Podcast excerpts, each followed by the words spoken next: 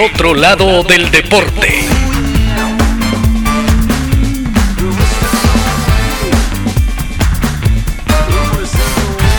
Hoy presentamos Los Chivos Expiatorios.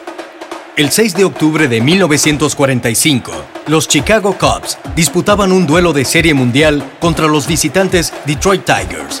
Al Wrigley Field asistió Billy Sianis.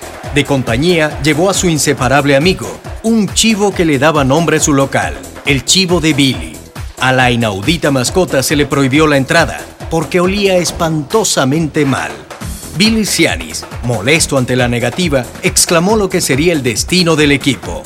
Los Cubs nunca ganarán la Serie Mundial hasta que no le permitan al Chivo entrar a Wrigley Field.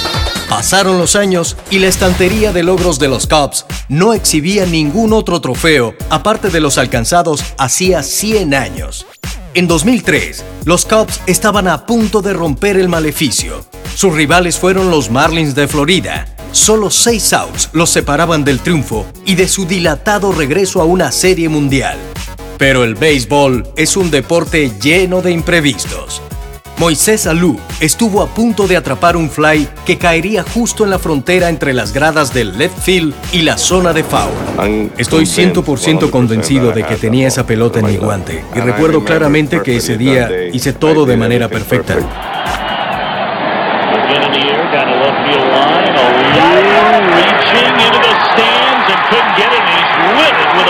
Una mano inoportuna sellaría el destino del equipo y revalidaría la vigencia de la maldición del chivo.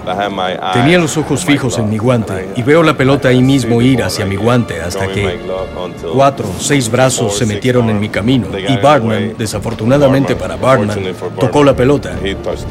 Pero yo sabía que la tenía y luego me enojé y mucho. Steve Bartman se convertiría en el fan más odiado de la historia de los Cubs de Chicago. La fanaticada conocida por ser perdedora pero alegre centralizaba en él toda la frustración. Steve Bartman era el nuevo chivo, en este caso un chivo expiatorio.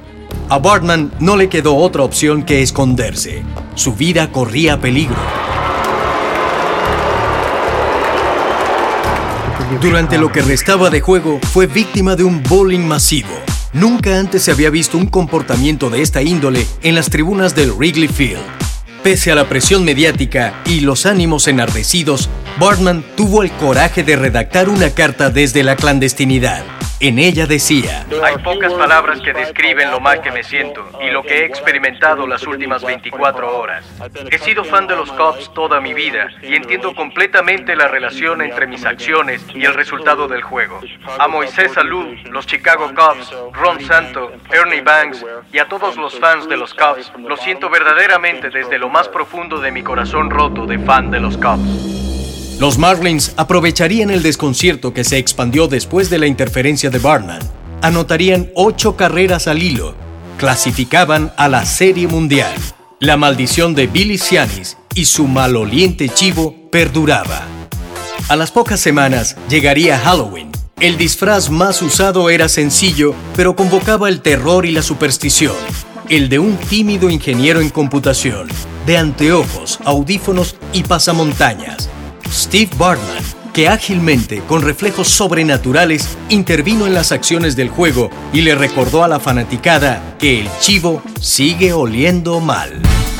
El otro lado del deporte.